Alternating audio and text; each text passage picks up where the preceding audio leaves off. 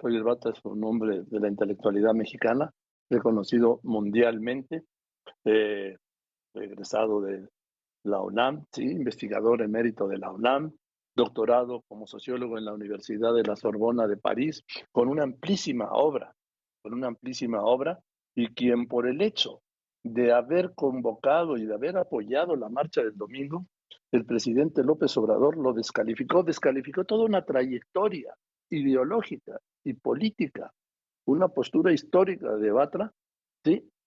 Y ahora lo colocó, dice, de los intelectuales orgánicos de la derecha, de los conservadores, lo que es una falsedad. Eh, maestro Batra, muchas gracias por contestarme, me da muchísimo gusto saludarle. ¿Cómo está usted? Joaquín, un placer estar aquí. Para mí es un gusto conversar. Yo sé que la disposición y la generosidad del doctor, del maestro, del amigo, y pues resulta que ya no existió el ayer histórico, maestro Batra. Es que esta situación que estamos viviendo es verdaderamente dramática. Es una de las situaciones más tensas y difíciles que hayamos vivido eh, en mucho tiempo y se reflejan en estos pequeños eh, acontecimientos como el hecho de que el presidente se dedica a insultar intelectuales a diestra y siniestra cuando no está de acuerdo con ellos. Es una actitud realmente eh, alarmante porque revela una inclinación autoritaria peligrosa y ahora se está eh, revelando claramente en su intento por reformar la constitución para adaptar a las instituciones electorales a un nuevo modelo que implicaría el control gubernamental.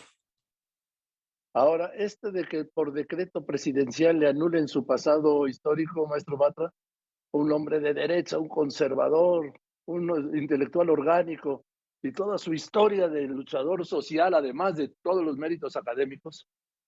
Bueno, el, presidente, para, eh, para calificarme de formar parte del bloque conservador, hoy me contrasta con uh, el Bartra, que militaba en el Partido Comunista y que eh, hacía una revista de izquierda, El Machete, etcétera. Justamente en la época yo, cuando yo era militante de izquierda, en la época en que él era militante del PRI, que era el partido de la derecha claramente, de la derecha revolucionaria nacionalista, pero y entonces ahora pretende que he cambiado.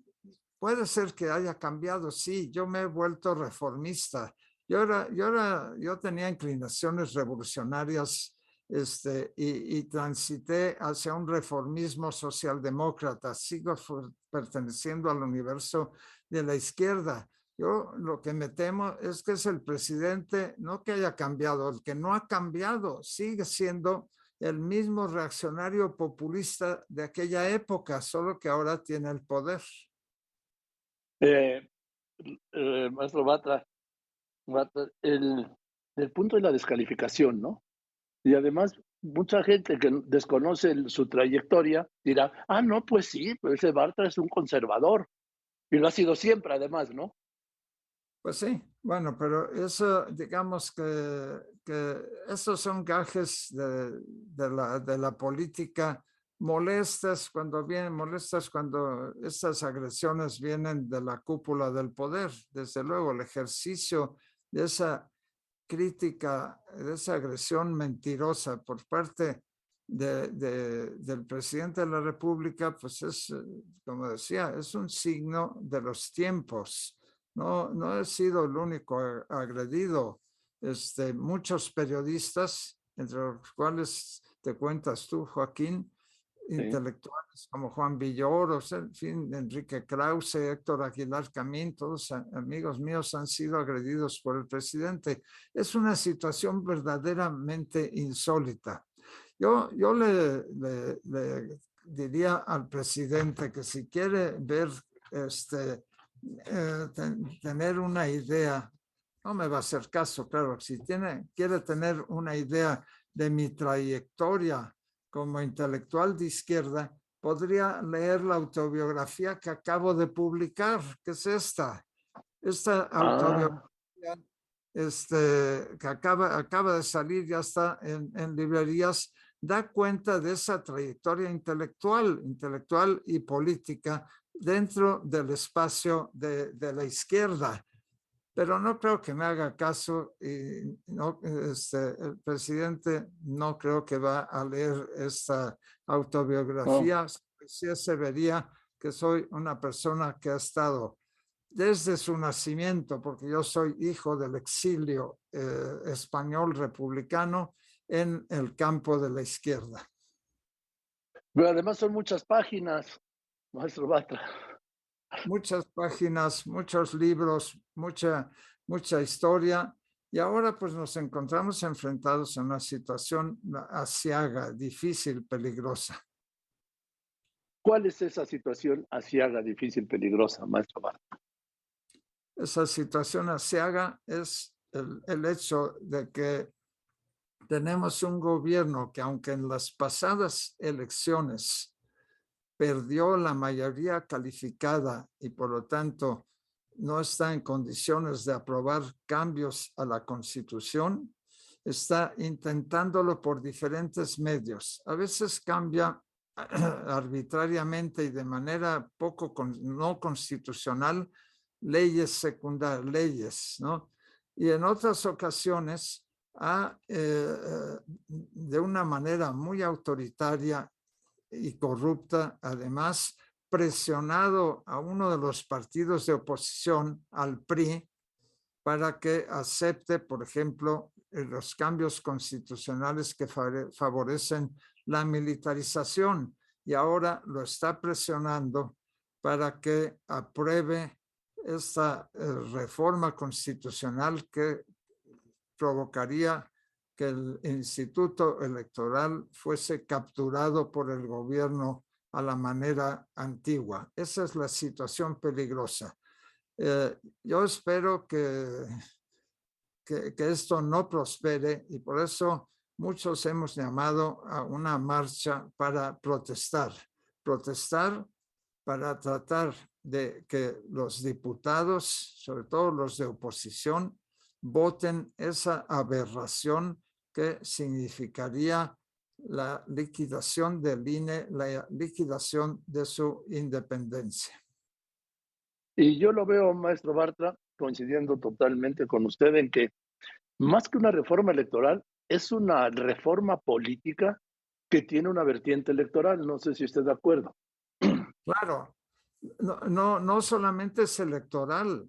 La parte electoral eh, tiene que ver con este cambio en las reglas del juego para que el, eh, INE sea compuesto por consejeros electos popularmente en elecciones masivas a escala nacional, lo cual implicaría una directa manipulación de los partidos, que son los que tienen dinero para la competencia, en, eh, y sobre todo el partido oficial pero también tiene otra dimensión, está queriendo reestructurar al Congreso, quiere cambiar las reglas del juego del Congreso, quiere reducir el número, eh, el número de diputados y de senadores. Hay, hay una intención también muy fuerte. Ahora, todo esto se está, lo, ha, lo han cocinado dentro del poder ejecutivo con una nula negociación con los partidos de oposición. La, el actual instituto eh, electoral eh, fue fruto de negociaciones entre todas las fuerzas políticas. Este intento ahora es una imposición y es una imposición principalmente porque no, no está siendo negociado, sino que están tratando de imponerle a uno de los partidos, al PRI, este, por medio de un chantaje bastante vulgar, ¿no? Y aprovechando las debilidades que evidentemente arrastra este, este partido desde que estaba en el gobierno para obligarlo, no a negociar, obligarlo a aprobar una contrarreforma electoral. Así que tiene, tiene varias aristas es, uh, y todas estas aristas son muy peligrosas.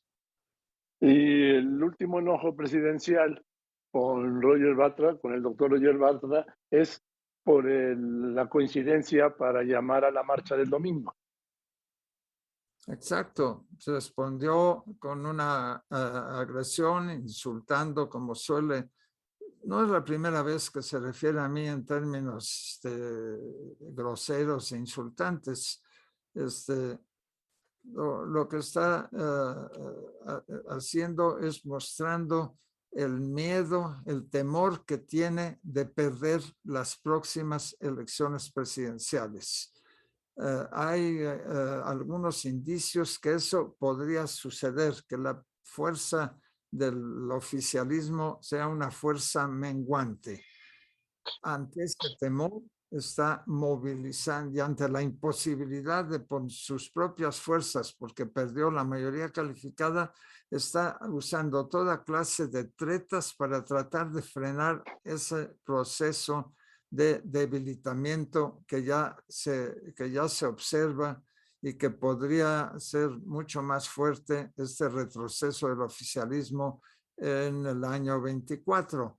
Así que es ese miedo, ese temor lo que está eh, provocando que el presidente se comporte con exasperación, que haya perdido eh, la ecuanimidad que debería tener un, un estadista y está actuando realmente como un dirigente duro, dictatorial, autoritario.